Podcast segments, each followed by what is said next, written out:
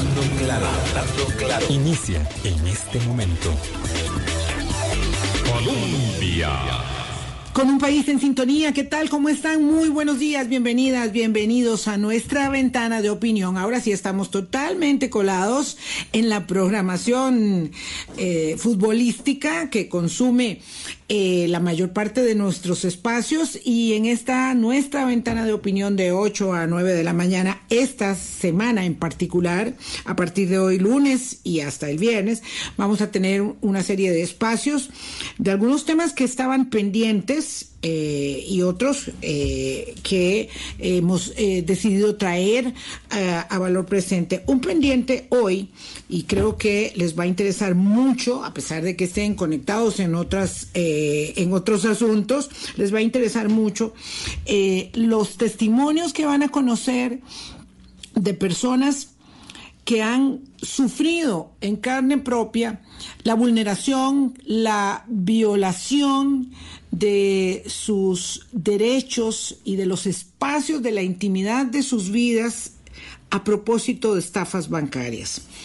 Eh, y este espacio es una deuda que tenemos pendiente desde hace días y que queremos saldar justamente hoy, lunes 21, para que no solamente puedan articular más esfuerzos alrededor de la necesidad de que la gente que está siendo estafada de diferentes maneras y que mmm, pierden sus ahorros, sus recursos bien ganados a lo largo de mucho tiempo, puedan, eh, repito, organizarse, sino eh, para que también ustedes, que no han sido víctimas de una situación como esta, tan desafortunada, puedan eh, extremar todos los cuidados y todas las medidas para que ojalá, ojalá esto no nos suceda, entendiendo que a cualquiera de nosotros nos puede pasar, podemos ser víctimas de una estafa eh, con nuestros recursos, eh, con los dineros que guardamos con tanto celo y confianza en instituciones donde donde deben preservar nuestros recursos, efectivamente. Así que este programa de lunes lo dedicamos a ello. Le quiero dar la bienvenida a Carmen Rojas Guzmán y a Gina Cibaja, que nos van a contar sus historias de vida, pero también eh, lo que están haciendo para tratar de dignificar la situación de las víctimas eh, de estafas bancarias. Eh, Carmen Rojas es abogada, es pensionada y eh, le agradezco mucho que haya venido allá desde Poas a acompañarnos en este programa. Buenos días, Carmen, ¿cómo está usted? Buenos días, Vilma. Este, muy bien, muchas gracias por la oportunidad y muchas gracias a los oyentes que nos permiten compartir nuestras experiencias eh, el día de hoy. Gina Cibaja es este, bueno, una amiga muy, muy querida, mi profesora universitaria, también es politóloga ella y también forma parte del movimiento de la gente estafada en los bancos de Costa Rica, así se llama y así lo pueden encontrar en Facebook. Gina, ¿qué tal? Muchas gracias por llamarme la atención y eh, permitirme tomar conciencia y hacerme parte del movimiento. Muchísimas gracias, Vilma. Por supuesto, eh, gracias más bien por este espacio y por sacar el ratito para poder compartir esta experiencia y por supuesto es un gusto también compartir micrófonos con Carmen, que, que es realmente la artífice de este movimiento al cual yo me sumo después de creado el movimiento porque también fui víctima de estafa en el sistema bancario nacional.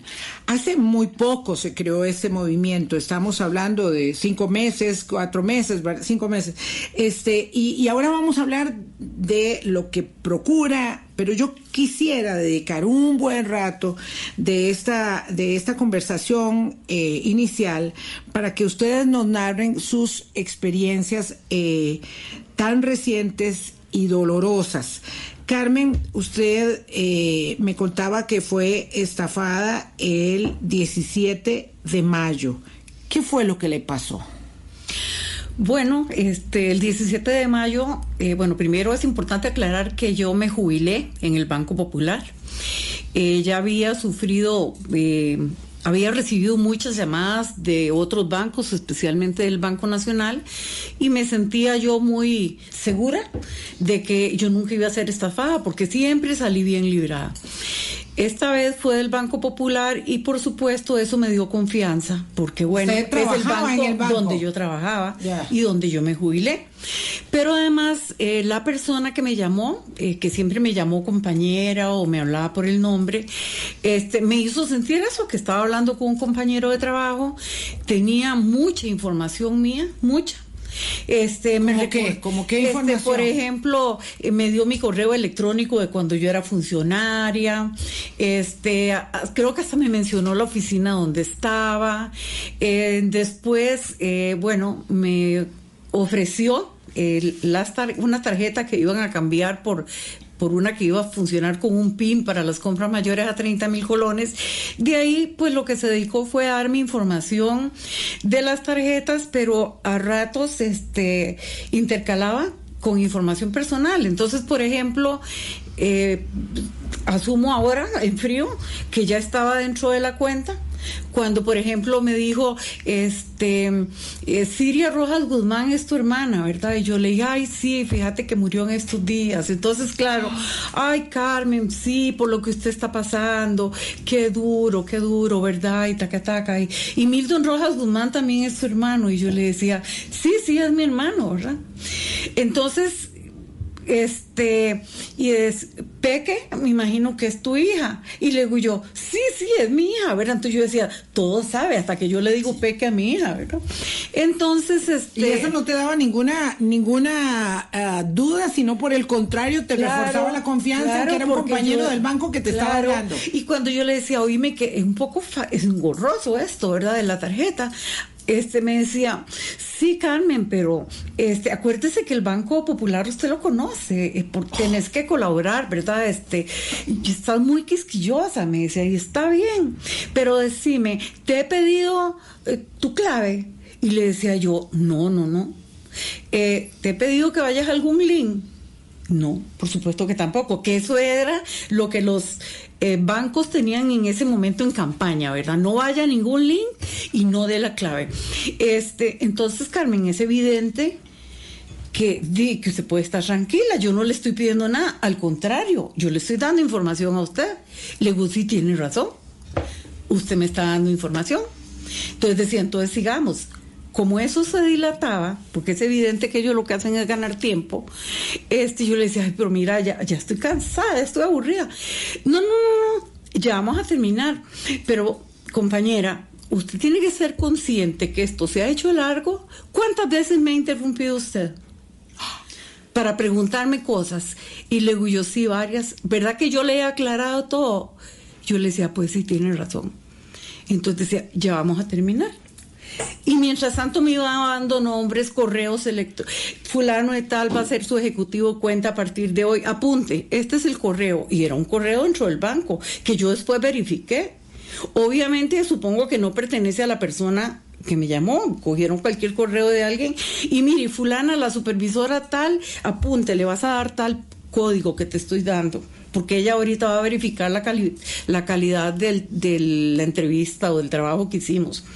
Entonces yo siempre me sentí segura que estaba hablando con el Banco Popular, hasta que en algún momento porque yo no recibía mensajes de correo. El correo lo tenía él, ¿cómo? No tengo la menor idea, ¿verdad? Pero recibí un mensaje de texto y ese tiene en mi teléfono un sonido diferente. Entonces, cuando sonó, yo lo vi y vi que decía que de la cooperativa del banco me estaban debitando eh, un millón y medio colones en ese momento. Entonces yo dije, qué raro. Entonces me le dije en, el mismo momento que usted estaba hablando con el supuesto funcionario del Banco Popular. Entonces yo le dije a él un momentito y me puse el teléfono, lo tapé y vine al fijo y llamé a la cooperativa. Y les dije, mira, ¿por qué sale ahí un débito? Y me dice, ¿cómo? ¿Usted no lo está haciendo? Le digo, no. Pues doña Carmen la están estafando. Todo su dinero se lo llevaron para el Banco Popular. Y yo dije, ¿pero cómo? Sí, se fue. Salió el dinero de la cooperativa de trabajadores del Banco Popular hacia el, Banco, Popular. Y a una cuenta, la primera cuenta receptora de esos, de esos dineros fue una cuenta dentro del mismo Banco Popular, que había sido abierta una semana antes con una certificación de un contador público este, activo y a nombre de una persona eh, que eh, certificó el contador que era soldador y que ganaba 600 mil colones por mes. O ahorita no se me adelante tanto, doña Carmen Rojas, porque ahora vamos a hablar de cómo usted llegó a averiguar todo eso, ¿verdad? Porque ahora usted, bueno, puedo decir, porque hablé con doña Carmen antes, que tiene un doctorado en la materia y por eso es que ella hace este movimiento de gente estafada. ¿Cuánto le estafaron y en qué periodo de tiempo? En 33 minutos, muy eficiente el banco, 9 millones 700 mil colones. Eso que se llevaron era la liquidación este mía del banco que yo lo tenía en un certificado pero que se había vencido entonces estaba en ahorro a la vista en la cooperativa. En ese momento por unos días en ahorro a la vista mientras yo utilizaba dinero de ese que iba a necesitar en otra cosa y ahí se fue se fue. Y lo importante ahí destacar es que si usted Vilma o nosotras intentamos sacar esos montos de nuestra cuenta, no nos lo permiten. ¿Cómo es posible que en los bancos saquen las cuentas, superen el límite de la ley 8204, o sea, los 10 mil dólares diarios, eh, la ley, el límite máximo del banco y que se vaya en ese momento 4 millones a una cuenta recién abierta? y que no vean que si yo tengo una cuenta, no sé, de 20, 30 años atrás, que no ha tenido esos movimientos, no se encienda ninguna alarma y de ahí simplemente el dinero se va fácilmente a otras cuentas. En 33 minutos a doña Carmen Rojas le estafaron casi 10, millones. de colones. Bueno, vamos a ver, vamos a dejarlo aquí momentáneamente. Quiero conversar con Gina Cibaja, eh, que fue estafada el 31 de marzo eh, cómo y cuánto dinero, Gina, la estafaron, eh, entendiendo que el caso de, doña Carmen es mediante una llamada telefónica y el suyo, entiendo, es diferente. Bueno, también fue por llamada telefónica y fue diferente porque obviamente había una institución eh, mediando esto. Es el sistema, en realidad es un sistema, una plataforma tecnológica que tiene el Estado costarricense que se llama el SICOP, el Sistema Integrado de, compra, de Compras Públicas. Yo estaba tratando de inscribirme en el SICOP porque quería hacer una consultoría que iba a abrir la UNED, un trabajo que me habían propuesto que concursara. Entonces, o sea, el requisito fundamental es inscribirse en el sistema de compras públicas para poder ser, digamos, sujeto. La, la, licitación eh, y luego participar, en, ella. para ver si podía, ¿verdad? Hacer una consultoría. Exacto.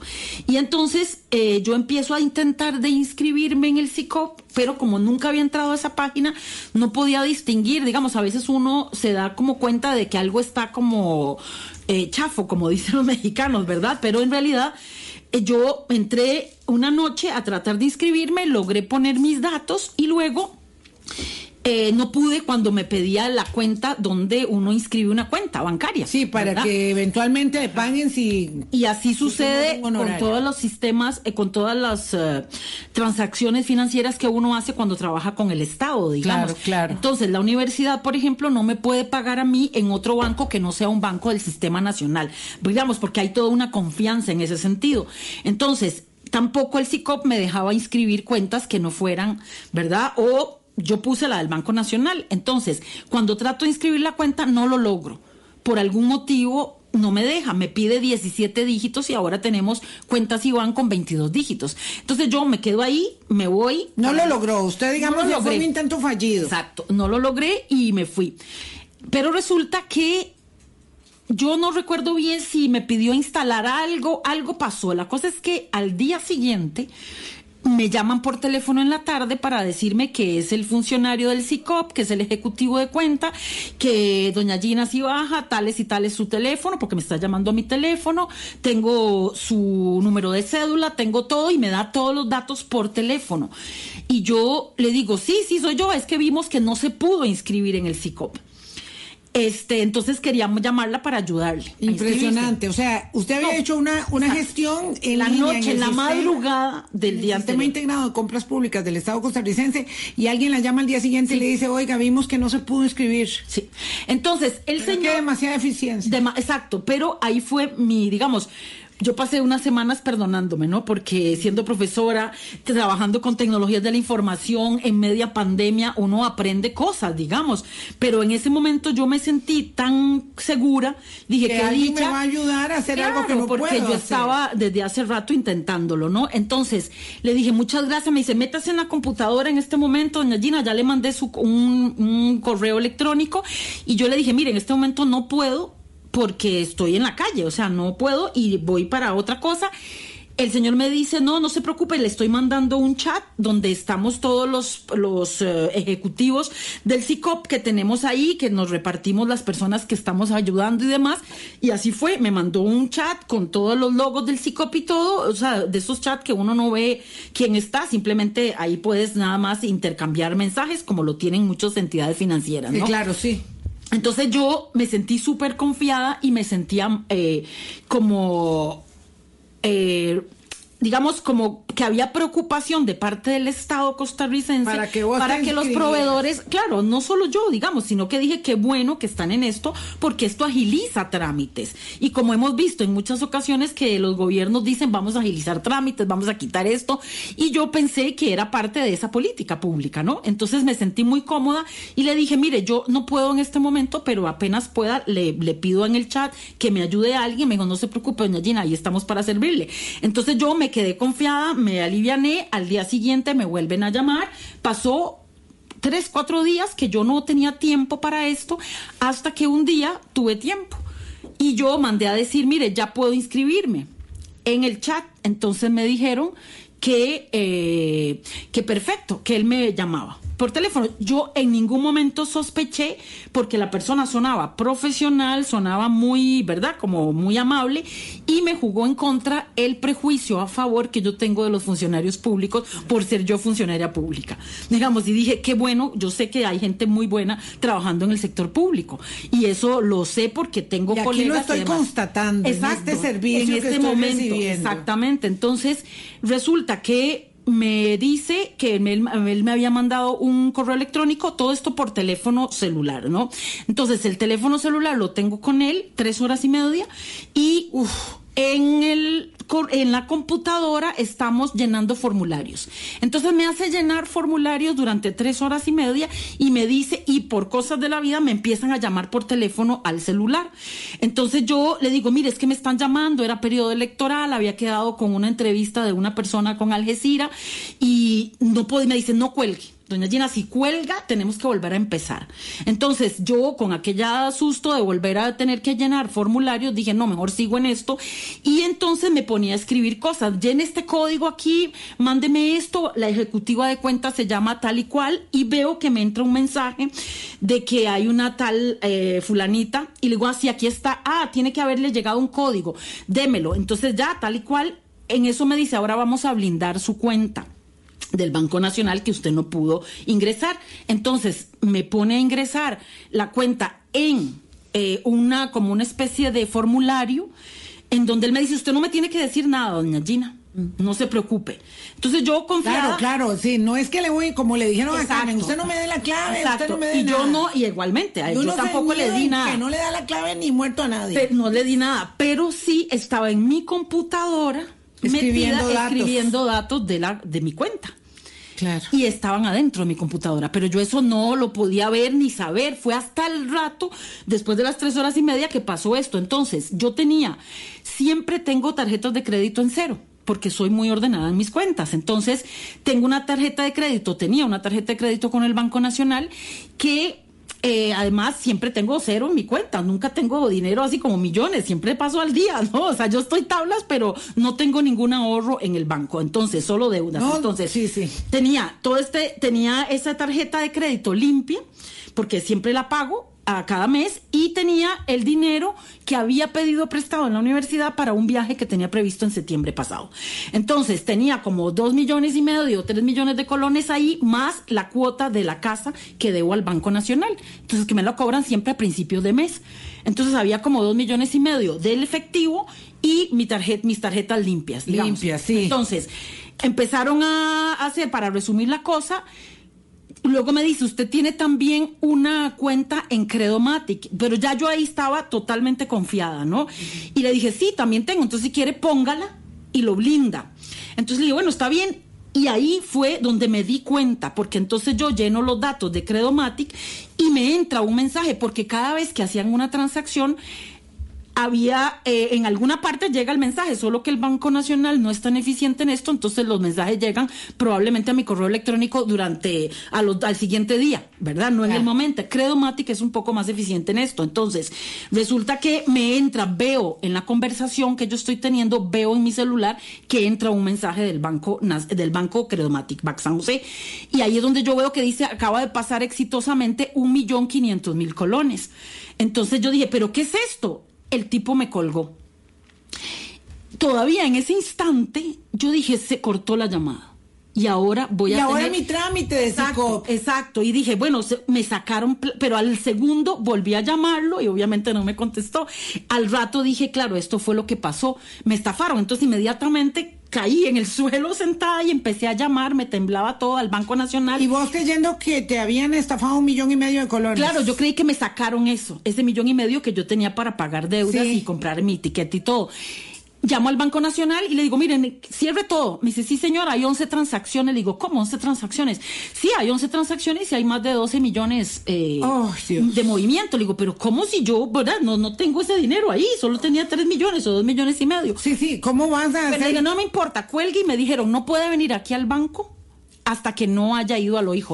¿Cuántos plata le estafaron, Gina? De como 12, 13 millones de pesos, porque de créditos de lo que hicieron fue bueno, y a Credomatic también, inmediatamente cerraron ahí y ahí en Credomatic se logró recuperar como un poquillo de plata que estaba como en tránsito. Entonces ahí lo cerraron y me la devolvieron esa plata. ¿En Credomatic? Sí, en Credomatic. ¿Y en el Banco Nacional? No, nada, no, no se pudo hacer nada. Cuando llegué, lo que me explicaron, que era algo que yo ni sabía, es que me hicieron créditos de extrafinanciamiento por casi 10 millones de colones sobre la tarjeta de crédito. El asunto no es tener plata en el banco. No, no, es necesario ni siquiera. Vamos a ver, estamos conversando con Gina Cibaja, 13 millones de colones y Carmen Rojas 10 millones de colones. Dos personas, trabajadoras, profesionales, que entienden, una es abogada, la otra es politóloga, que entienden, que comprenden, que conocen, y ojo, que les pasó a ellas, y me puede pasar a mí, y le puede pasar a usted. Vamos a una pausa y regresamos. Hablando claro. Colombia. Con un país en sintonía. Qué fuerte, ¿verdad? Estamos hablando con Carmen Rojas Guzmán y con Gina Cibaja, abogada, una politóloga la otra.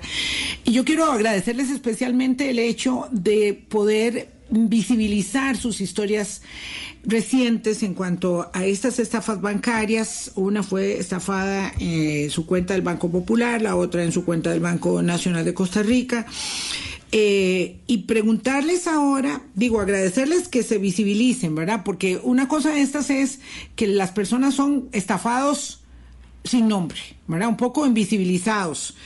Eh, yo sé que es incluso una cosa que le puede dar vergüenza a la gente decir, bueno, es que a mí me estafaron y, que además ustedes se han sentido eh, de alguna manera eh, digamos, combinadas durante mucho tiempo, ya no, a, no decir esto me pasó a mí. Eh, ¿Y cómo es que han vivido este proceso, Carmen y Gina? Y quiero que interactúen en cuanto a sentirse no solamente víctimas de estafa, sino, como dijo Gina, pasé varios, varias semanas perdonándome. Quiero, quiero entender esto, qué es lo que pasa en la vida de una persona estafada, más allá de perder el dinero, Carmen. Lo que pasa es que eso te genera una situación de indefensión, de impotencia, de rabia, de vergüenza, de humillación es como todo, pero nadie se escapa a sentirse culpable de alguna manera, porque uno dice, pero ¿cómo, cómo no me di cuenta en algún momento, verdad? Y este, creo que eso hace, primero, que las personas no denuncien o no publiquen este, o que no hagan público su nombre. Este, a mí me parece que es muy importante comenzar a sensibilizar a la gente en el país de que esto se está dando, de que esto existe, que nos provoca muchas cosas. Uno se enferma, se enferma, todos nos enfermamos de lo que seamos más vulnerables, ¿verdad? Entonces, se me contaba que estaba tomando antidepresivos. Todavía, sí, y ansiolítico. ¿Qué pasa? Este, eso nos revuelca es que nos revuelca. Entonces el organismo empieza a reaccionar. Y fíjese que yo lo primero que encontré cuando fuimos al movimiento es que el hecho de que muchas personas sientan lo mismo hace que uno ya no se sienta tan solo. Y empezás a comprender. Es decir, cuando a mí una persona me cuenta y me tiene al teléfono contándome todo lo que sintió, yo digo, sí, lo comprendo absolutamente porque es lo que yo también he sentido. Es decir, usted cuando, cuando se sintió ya, cuando se dio cuenta que había sido usted sentía, este, eh, es decir, se le lo somatizó, se Absolutamente. Me enfermé seriamente, digamos, es decir, tuve riesgos importantes porque tengo antecedente de cáncer y este eso me afectó mi sistema digestivo que es lo más vulnerable. Pero además me, me provocó otras enfermedades que tienen que ver con el estrés. Me dio herpes zóster tres crisis ya que son muy dolorosas, son terribles. Eh, se me disparó la presión, se me subió la presión. Y bueno, entonces, además de sentirme mal, que, me sentía muy mal, el hecho de no confiárselo a nadie. Por ejemplo, esa semana que dice Gina que ella tardó en perdonarse, no, yo no me logré perdonar, pero yo estaba sola, es que no soportaba decírselo a nadie, solo a mi hija, y me lo fui guardando y comencé a darle vueltas a la cabeza de cómo hacía para enfrentarlo, cómo hacía yo para enfrentar eso y después era como de cómo lo convertía en otra cosa. Y por dicha lo logramos de alguna manera, ¿verdad? Gina, ¿cómo, cómo fue que lo elaboraste? Yo tuve pensamientos uh, realmente intrusivos y no tenía ganas de seguir viviendo porque sentía que la forma de quitarme eso de encima era desaparecer, porque tenía la misma sensación de indefensión, de, de violación de alguna manera y en una soledad profunda. Afortunadamente. Soledad profunda porque no se lo querías contar a nadie todavía, no Era vergonzante, o sea, era vergonzante porque en un momento dado empecé a recordar cosas el mismo día de la estafa y me acuerdo que decía BPN en la como la pantallita que me aparecía en el en la computadora e inmediatamente yo asocié ese VPN que habíamos hecho anteriormente con la gente encargada de cómputo de la universidad cuando tenía algún problema en media pandemia, que entonces se metían a control remoto a mi computadora mm. para ver qué era lo que no estaba funcionando para usar eh, una plataforma tecnológica. Y entonces empecé como a repasar hacia atrás y me acordé de ese de esa software que me instalan, digamos que uno lo instala, uno da permisos. Eh, y que entonces probablemente eso fue lo que yo hice, que di permisos sin darme cuenta en todos los formularios que yo llenaba y les di permiso que entraran a mi computadora. Y así fue como lograron hacer los créditos de extrafinanciamiento. Entonces, yo me sentía culpable, me sentía avergonzada y fue de casualidad una amiga común queridísima que un día me llamó y me preguntó, Gina, ¿cómo te sientes? Además estábamos en media segunda ronda, yo estaba como, o sea, estaba como... Una semana antes de la segunda ronda. Exactamente, Eh, días antes de la elección. Y tenías mucho trabajo. Exacto, estaba con demasiado trabajo, habíamos empezado clases, etcétera, etcétera. Y entonces yo se lo dije a unas cuantas personas y además lo posteé en redes sociales. Y cuando lo posteé en redes sociales me con el fin de que nadie se embarcara más, que si podía tener alcance a otras personas para que supieran que eso me había pasado, decidí hacerlo, exponerme, digamos. Y mi gran sorpresa y dolor fue que cuando lo hice hubo gente que empezó a decirme nadie los tiene. No, no, no, no, no, como a victimizarme doblemente porque bruta bruta. Por bruta, exactamente. y entonces yo llegó un momento en que me sentí realmente tan abrumada que decidí cerrar el Facebook, pero no quería perder las fotos que tenía ahí. Entonces le pedí a una amiga común que por fa- un día me llamó, me dijo, Gina, ¿cómo estás? Y le dije, estoy realmente mal. Estoy con pensamientos suicidas, la verdad es esa. No tengo el coraje de hacer una cosa de estas, pero estoy con pensamientos suicidas porque como que no tenía todavía como la, las herramientas ni los recursos para decir qué hago, ¿verdad? Y como estábamos todavía con distanciamiento, con aislamiento, yo como que de, estábamos muy aislados. Entonces, le- ella me dijo, le digo, necesito que me cerres Facebook, pero que no pierda las fotos porque no quiero. Entonces esta amiga hizo una red de cuido, digámoslo así, que luego me depositaron platas, me ayudaron, me llamaban, no me dejaban sola. Te quedaste sin un 5 en la calle de un día O sea, para no otro. podía ni pagar el crédito.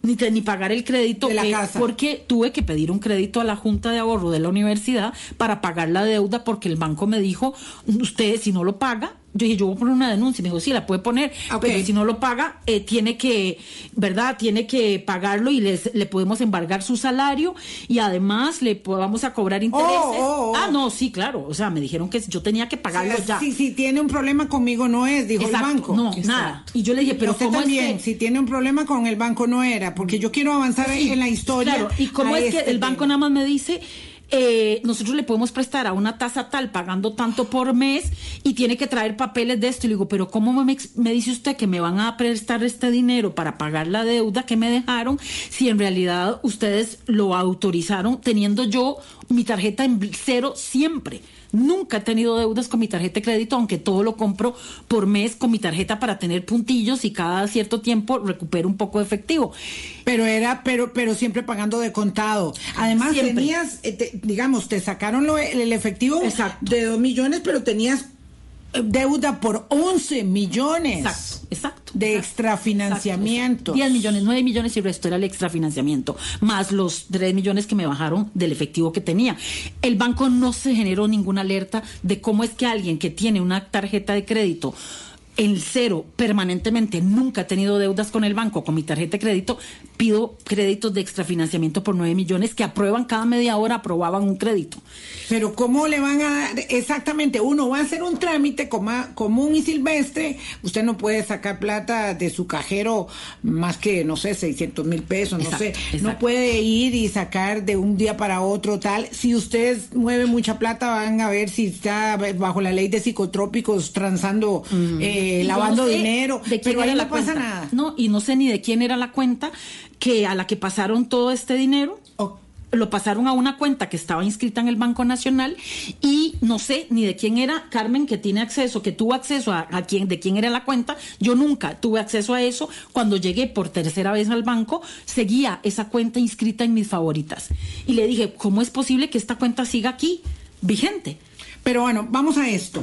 Quiero avanzar en el asunto. Ustedes van al OIJ, denuncian su caso. Eh, eh, Carmen me contaba antes del programa, antes de entrar al aire, que ella fue al OIJ mientras la llamada no se había terminado. Entonces usted fue al OIJ, es un requisito eh, indispensable ir al OIJ, si no el banco ni siquiera los vuelve a ver. Dígame esto en un minutito, Carmen. Los bancos tienen como protocolo que si la persona no va primero al OIJ, no atienden ellos ningún reclamo. Ni siquiera te atienden. Entonces con esto ganan tiempo, pero además el tema del reclamo al banco se va ya a otra vía. Pasó a la vía judicial, este, la investigación es larga y ellos se lavaron las manos. Así de sencillo. No hay ninguna es posibilidad de trampa. exigir, exacto, de exigir, por ejemplo, que me enseñen cuáles las los mecanismos de seguridad bancaria y las alertas que Es- tiene el banco. Digamos, cuáles son los protocolos de seguridad bancaria en estos casos. No hay ni tienes posibilidad de pedirlos porque no te los van a dar. Pero ¿por qué no tenés derecho? porque hasta que no se resuelva en el OIJ. Exactamente. O sea que cuando una persona sufre una estafa, los bancos eh, Se digamos, pusieron de acuerdo para que hagan para hacer eso. ¿Se pusieron de acuerdo? Y ahí sí, eso está, ese es un protocolo que tienen todos los bancos en este Sí, momento. Exactamente. Porque y es la entonces forma las de personas trasladar. tienen que ir al OIJ y el OIJ debe estar abrumado Exactamente. de casos de personas estafadas Saturado. porque les pasaron el problema a ellos Exactamente. y ellos qué van a hacer, digo, ¿qué puede hacer el OIJ? ¿A nada? Llegar a saber quiénes fueron los de las cuentas intermedias, porque cuando se llegue hasta el destinatario final, para descubrir cómo se hizo, se necesita romper el secreto bancario y eso solo puede ser con una autorización de un juez, o sea, tiene que estar ya en el Ministerio Público. Ya pasaron años, Ah, sí. ya la gente se llevó la plata. Ah, sí, sí. Carmen, usted me dijo que su dinero sabe dónde fue y que estaba la cuenta recién abierta de la persona donde llegó su dinero certificada por un contador público. Voy a hacer una pausa. Carmen Rojas y Gina Cibaja forman parte del movimiento de gente estafada en los bancos de Costa Rica, así se llama, lo pueden buscar en Facebook. Yo sé que a esta hora hay gente que está diciendo, a mí me pasó, ¿verdad? En la plataforma eh, y en el propio Facebook nuestro, pero estamos en edición pregrabada. Esta semana vamos a estar en edición pregrabada. Entonces, ustedes se pueden comunicar con ellas a través del movimiento de gente estafada en los bancos de Costa Rica eh, para que se hagan parte de este movimiento. ¿Cómo es que Carmen ha llegado a determinar dónde estaba y por qué ella afirma?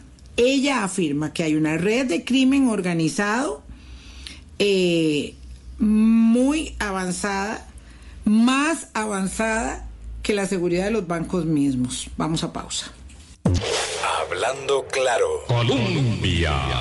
Con un país en sintonía, la experiencia de vida de Carmen y de Gina, ambas estafadas eh, en bancos eh, nuestros, obviamente, o, o- o con sus cuentas en bancos, en el Nacional, en el Popular, eh, una directa, vamos con llamada telefónica, pero digo, en la estafa de Carmen fue, como lo narró en el primer segmento, eh, con una llamada telefónica directa de alguien que se metió en el banco y la de Gina a través del sistema integrado de compras públicas, SICOP, a través del ingreso o la necesidad de inscribirse en el sistema.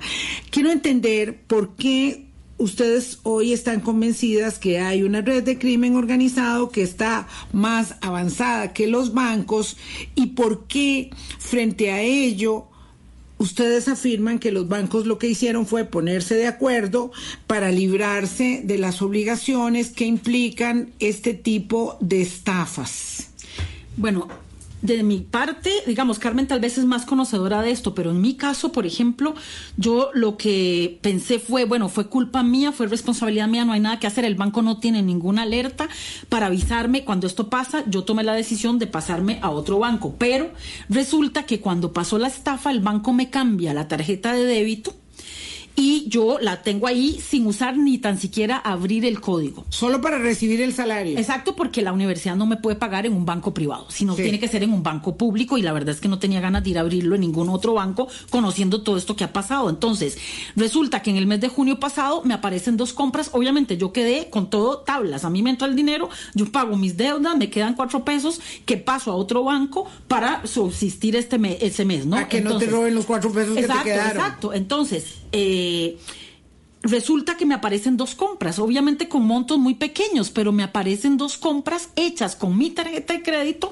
y me Pero- quitan los 25 mil colones que habían ahí en, de haber en, el, en la cuenta corriente. Entonces, ahí... Ella no fue suficiente con todo No, lo que le han quitado, no, sino que después del robo mayor le quitan más Exacto. plata. Entonces ahí yo entendí que esto era un problema del banco y no del sistema, que además estaba hackeado el sistema del SICOP, que además acababa de pasar lo del hackeo a Hacienda Ajá. y a varias instituciones públicas. Entonces digo, bueno, si Hacienda está hackeado y duran varias semanas para restablecer el sistema de pago de IVA y toda la plataforma tecnológica, ¿cómo no van a estar estos tipos que son profesionales? Es crimen organizado, esto no es de la cárcel que se gesta. Sí. Entonces, ah, bueno, esto me Sí. interesa mucho que Carmen me, me lo eh, aclare. ¿Esto está en la reforma o esto es mucho más sofisticado que eso que se ha instalado es que todo el problema es la reforma? Eso es una cortina de humo. Efectivamente, creo que hay estafas que se dan desde la reforma y cuando uno ha recibido muchos intentos de llamada, hasta sabe distinguir cuándo viene de la reforma y cuándo no. Se nota cuando tienen escrito el, el guion de lo que te van a decir y lo notas en el acento, uno sabe. Este, esto es mucho más sofisticado. Usted me preguntó que por qué yo sabía a dónde fueron mis dineros y por qué afirmo que está el Colegio Contadores Públicos. Miren. involucrado. Involucrado. Cuando yo voy al Banco Popular, a que me atiendan. Entonces, ellos entregan, por supuesto, previo requisito de la demanda del OIJ, le entregan a uno una plantilla con los datos de a dónde fue a dar las cuentas. El OIJ me pidió que fuera a buscar esa información. Entonces, en el Banco Popular me ponen las cuatro cuentas a cuyo este destino fue a parar mi dinero, ¿verdad? Da la casualidad que la primera cuenta a la que le ingresan de un solo cuatro millones de colones es una persona que tenía seis días de haber abierto la cuenta en el mismo Banco Popular y que para abrirla fue certificada sus ingresos por un contador público. Ningún banco le abre a usted una cuenta si usted no lleva una orden patronal o una certificación de un contador público. Entonces, ¿qué es lo que sucede? Estas cuentas son intermedias. Ahí es donde llega el dinero en primer contacto y de ahí se va hacia los de verdad. Y en el caso suyo, un contador público autorizado certificó la cuenta de un indigente. De una persona que se reportó como soldador, que ganaba 600 mil colones y que en una semana de pronto le entraron 4 millones de colones que salieron de mi cuenta. ¿Cómo se da eso? ¿Cómo se lo ganó así de pronto? No sabemos. ¿Cómo el banco no levantó ninguna alerta? Pero no existía el tal soldador ni el tal ingreso Yo supongo como tal. Que no. Porque entonces, dentro de la. Cuando el funcionario que me está atendiendo, muy amablemente, hecho sea de paso, eh, comienza a llamar a seguridad informática, ahí es donde yo me entero que está certificado por un contador, porque él dijo: Sí, sí, pero el dinero le pasó a Fulano de tal. Sí, sí, la cuenta está abierta la semana pasada. Sí, ingresos reportados por 600 mil colones. Pero por supuesto, está certificado por un contador público. Sí, sí, está activo. Y ante las preguntas que le decían el contestaba eso. Pero además uno después se da cuenta, primero, que los bancos tienen la obligación la obligación de custodiar los, los depósitos que hacemos las personas. Este, eh, lo del tema del banco es un negocio, un negocio de intermediación financiera, donde ellos son la parte más fuerte de esa cadena de, intermediación y los clientes la parte más débil. Dentro de ese negocio de intermediación, que por supuesto tiene riesgo, así como antes los bancos tenían gente con ametralladoras que estaban así, ¿verdad? Cuando, o cuando estaban asaltando en los cajeros automáticos, entonces dice que las cámaras, ¿qué está pasando ahora? Porque todavía tienen el protocolo lo que uno entra con gorra o con anteojos y le hacen sentirse delincuente, ¿verdad? Una, una, nada una, nimiedad respecto de la realidad de que los asaltos no son a mano armada, en un comando ahí, sino que se están dando en la cotidianeidad de las transacciones de todas las personas. ¿Por qué ustedes dicen, porque nos quedan cinco minutos, ah, ¿por qué ustedes dicen que se sintieron revictimizadas por el banco? Por, por los bancos que las estafaron? Bueno, suma a mí porque nunca me dieron ninguna respuesta ni ninguna solución. La solución que me dieron fue que yo tomara un crédito con una tasa del 23% en el banco para que yo pagara por siete años esa deuda que me hicieron. Eh, por la estafa. Exactamente. Que usted pague la estafa. Exacto, que afortunadamente yo tenía acceso a la Junta de Ahorro de la universidad porque tengo ahorros ahí eh, personales y es, mi, esa estafa la pagué a partir de mis ahorros. Pero. O sea, usted siempre pagó la estafa. Sí, yo sí la y ahora entonces lo pagó con sus ahorros, de toda, pero, para su pensión. Exacto. Durante todo el proceso este hubo dos personas que me dijeron, Gina, eso pasa y a mí me han reclutado para hacer ese tipo de estafas. Una chica joven venezolana que está aquí eh, tratando de quedarse en Costa Rica, está trabajando en lo que sea, ella es música y demás, pero ha tenido que trabajar en de todo. Cuando andaba buscando trabajo, le ofrecieron oficina, celular, protección de la identidad y trabajar un horario semanal X ganando tanto dinero y lo único que tenía que hacer era llamar a una lista de personas que tenían cuentas en tal banco y sacarles toda la información. Como un call center del crimen organizado. Dos personas me dijeron eso. Exactamente, que los habían reclutado para eso. Ustedes estiman, porque vamos cerrando, que este es un asunto como el elefante eh, en, el, el, debajo eh, ocultado, ¿verdad? Que está ahí, que, que lo quieren ah, invisibilizar otro día, ¿verdad?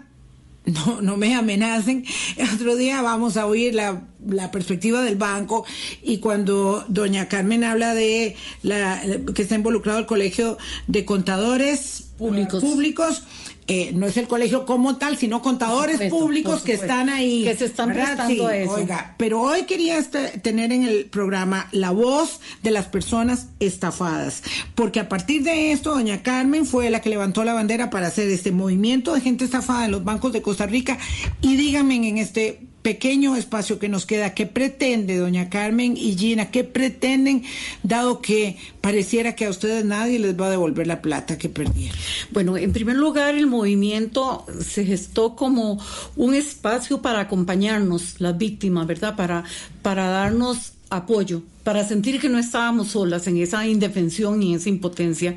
Y a partir de eso, este, eh, fuimos definiendo objetivos y uno de esos era dar eh, apoyo eh, legal, tratar de buscar algún bufete que nos ayudara con la defensa de las víctimas, pero demandando a los bancos. Ah, es que vamos, aquí es donde salimos de la trampa de ir al OIJ a buscar el delincuente, que eso que lo haga el OIJ y el Ministerio Público, y nosotros vamos a los bancos a exigirles que cumplan con su responsabilidad de custodiar el dinero y que pongan, asuman la responsabilidad y paguen por estas este, estafas, porque lo que está claro es que a quienes están estafando, por donde están entrando, es por las plataformas bancarias, porque ellos no han cuidado su ciberseguridad. Ustedes dicen también, Gina, con eso vamos a terminar, que esa responsabilidad o corresponsabilidad deben asumirla los bancos porque ustedes aseguran que hay funcionarios bancarios que están metidos en esto. Digamos, a partir de mi experiencia y todas las otras experiencias que hemos recogido, hay indicios de que hay gente dentro de los bancos involucrada. Lo ha dicho, Exactamente, el OIJ también lo ha dicho, pero también este movimiento tiene un brazo eh, político que es la negociación que estamos tratando de hacer con diferentes fuerzas políticas para que exista una legislación que proteja realmente el consumo y a los usuarios financieros. Y hasta ahora los bancos cómo han respondido al movimiento. A mí me, contestaron diciendo que no podían hacer nada porque yo di la información eh, de mis cuentas y que eso no pero, era problema digamos, frente a la creación del movimiento de gente ah. estafada bancos de Costa Rica, ¿qué les han molestan mucho con las entrevistas y a veces cortan publicidad. Ojo.